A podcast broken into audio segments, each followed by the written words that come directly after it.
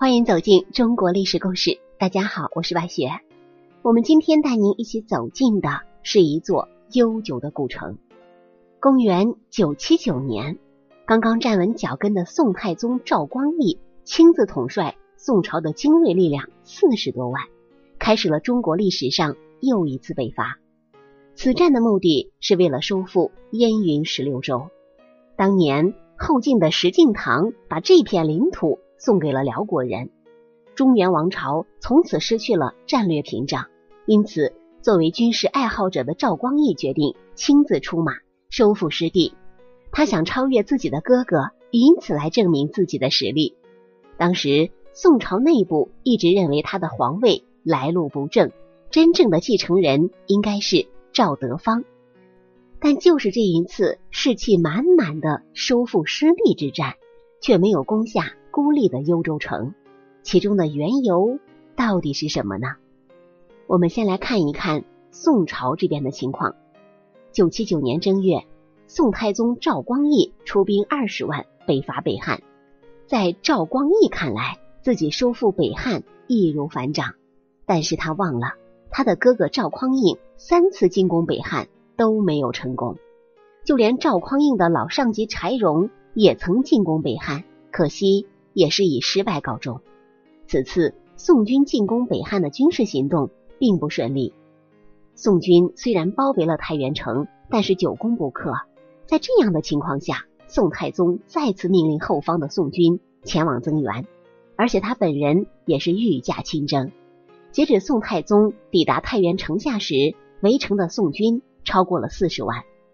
经过四个月的反复厮杀，在五月初。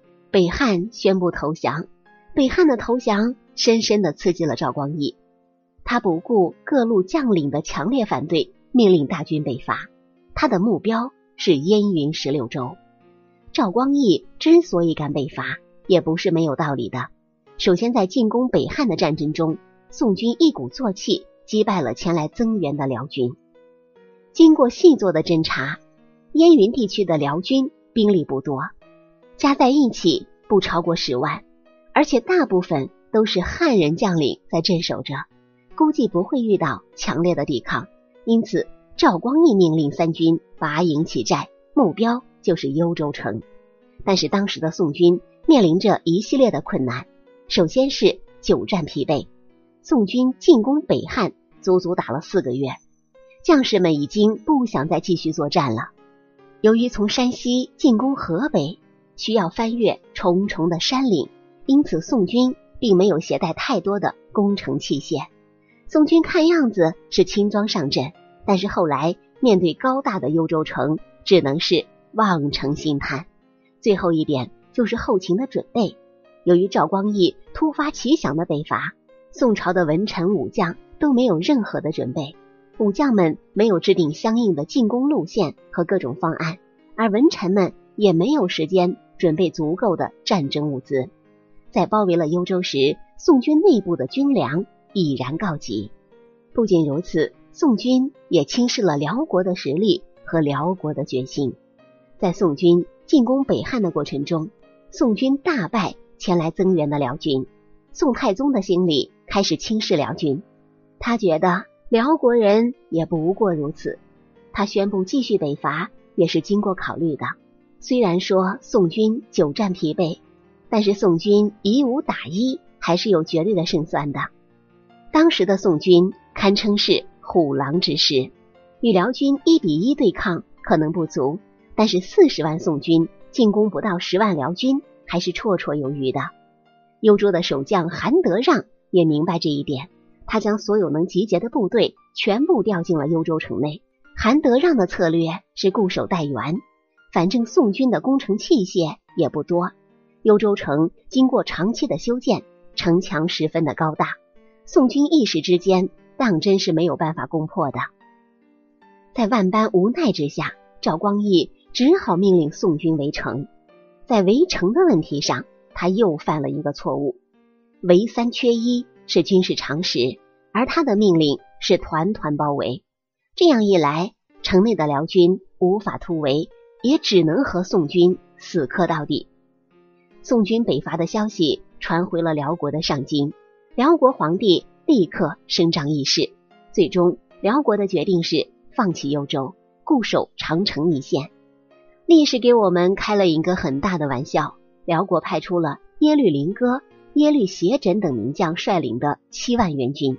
辽国皇帝给他们的任务是接引韩德让突围，然后防御长城。辽国派出的援军虽然不多，但都是清一色的骑兵，而且经过长期的训练。此时，耶律休哥打算试一下宋军的实力，他率领三万辽军主动向宋军大营挑战。当时，宋军内部对赵光义已经是心生怨言，这一点。赵光义自己也是明白的，面对辽军的挑战，赵光义决定亲自出战，鼓舞一下全军的士气。但是他的对手可是耶律休哥呀，二人的军事能力完全不在一个等级。赵光义太招摇了，出战还是全套的銮驾。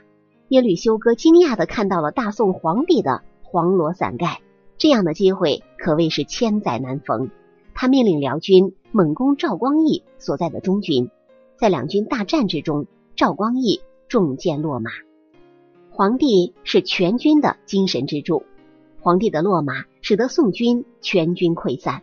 虽然赵光义随后被部下救起，但是宋军败局已定，一切都无法挽回。两路辽国援军和幽州城内的辽军三路夹击，宋军失去了最高统帅之后。